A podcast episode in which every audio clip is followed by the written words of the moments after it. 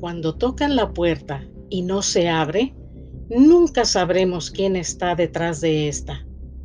Pero aquella noche nuestra abuela nos dijo, no abran la puerta.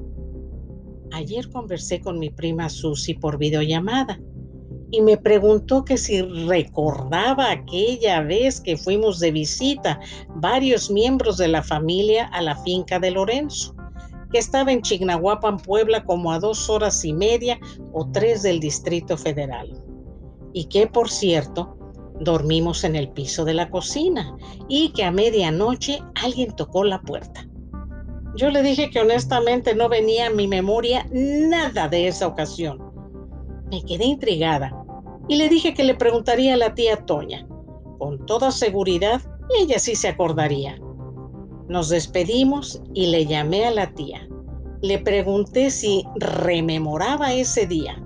Me dijo que sí, que fuimos de visita la abuela Tina, ella, su marido Tavo y mis primos Elvira y Claudio, mi papá y yo que iba en cuarto grado de primaria mi tío Ignacio con tía Tere y mi prima Susi, quien tendría unos cuatro añitos al igual que Elvira. Claudio contaba con unos tres años de edad.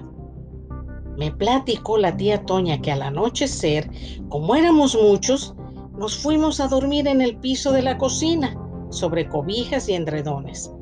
No había luz eléctrica, solo velas. Las apagaron y quedamos en completa oscuridad, acompañados de un silencio sepulcral. Me dijo que aproximadamente a la medianoche se escucharon tres toquidos en la vieja puerta de madera de la cocina.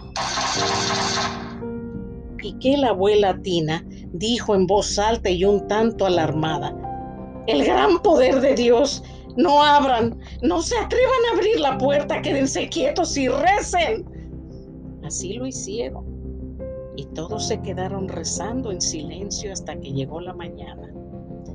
Nosotros los niños salimos a jugar y los adultos se quedaron comentando lo sucedido. Pero la tía dice que nunca se dijo en esa conversación quién pudo haber tocado la puerta, quién o qué querría entrar ¿A qué? ¿Y para qué? Tal vez la abuela sabía quién era y no se atrevió ni siquiera a mencionarlo. En fin, ese misterio queda así sin resolverse en nuestra muy particular familia. Gracias por su atención y hasta la próxima.